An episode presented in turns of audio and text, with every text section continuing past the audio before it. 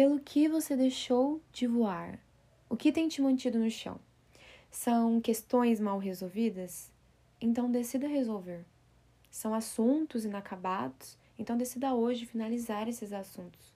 Use o poder da escolha, use o poder da decisão a seu favor. Às vezes nós temos nossos sonhos roubados, nossos sonhos frustrados. Isso desanima tanto, nos traz medo, receio de voar de novo e cair e justamente por conta desse medo, é mais fácil se manter no chão, ficar no chão, porque você não quer sentir de novo a dor da queda, você não quer se machucar novamente. Mas não aceite isso. Não aceite que o espírito de medo te paralise, mas volte a acreditar, volte a sonhar. O medo muitas vezes nos impede de voar, mas Deus não nos deu esse espírito. Deus nos deu espírito de ousadia, de coragem, de equilíbrio. Eu vou repetir agora a pergunta que te fiz no primeiro episódio. Você se considera lagarta ou borboleta? Eu espero do fundo do coração que a sua resposta seja borboleta, porque você já sabe quem é, você sabe qual é a tua identidade. Você sabe tudo aquilo que precisa ser retirado da sua vida, daquilo que você precisa se libertar. Você conhece as mentiras e sabe que elas não têm poder sobre a sua vida. Você sabe o que te faz rastejar e o que te impede de voar. Então agora, agora voe, borboleta. Comecei essa série com uma frase, lembra? Lagarta só se rasteja até entender que é borboleta, porque o conhecimento da verdade liberta. E não tem como voltar atrás. Uma vez liberta, para sempre liberta. E esse é o poder do conhecimento. Esse é o poder da verdade. É libertador. E eu quero terminar essa série orando com você e te relembrando mais uma vez que é possível voltar a voar, que o chão não é o teu lugar. Eu sei que muitas vezes o passado tenta acusar, trazer condenação, memórias, lembranças tentam te paralisar, as mentiras tentam te cegar, mas você tem uma arma para lutar contra tudo isso.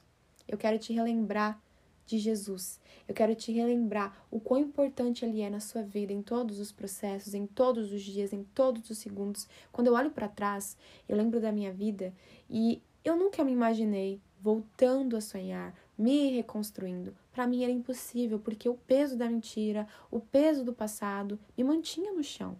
E Jesus tem me mostrado diariamente que esse peso não é meu, esse peso não me pertence. Na verdade, ele já levou todo o peso com ele. Como eu disse também em um dos episódios, não é possível voltar a voar com peso.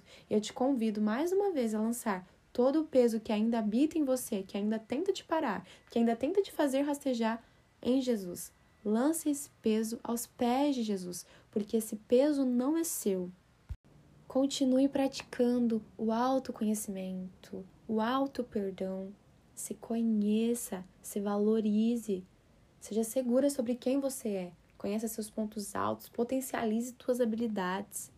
Ninguém segura uma mulher segura. Isso é verdade.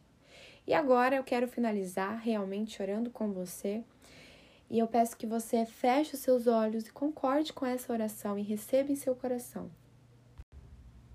Deus Pai, eu te agradeço por esse momento. Eu te agradeço por ter estado conosco em cada episódio, em cada dia, por nos acompanhar, por nos amar. Te agradeço por essa pessoa que está orando comigo agora. Te agradeço pelas tuas verdades, Pai. As tuas verdades que libertam, que saram, que curam, que restauram. E é o que eu declaro sobre a vida dessa pessoa agora. A tua restauração a tua reconstrução, a tua transformação, os teus sonhos sobre a vida dela, os teus sonhos que são perfeitos, Pai, e que não acrescentam dores. Obrigada pelo teu cuidado e que essa pessoa agora se sinta amada, se sinta cuidada, acolhida, abraçada. O Senhor é o Deus que faz de um fim um novo começo. O Senhor é o Deus que faz de um sonho frustrado um sonho realizado. O Senhor é o Deus da esperança, é o Deus de novos caminhos e é o que eu declaro sobre essa pessoa.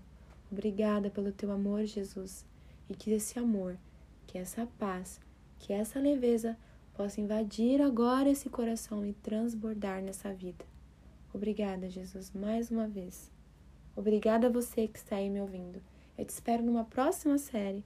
Com muita alegria, volto a dizer: voe, borboleta, voe em Jesus. É o voo mais lindo, mais possível e mais livre de todos. Um beijo, um abraço e até a próxima!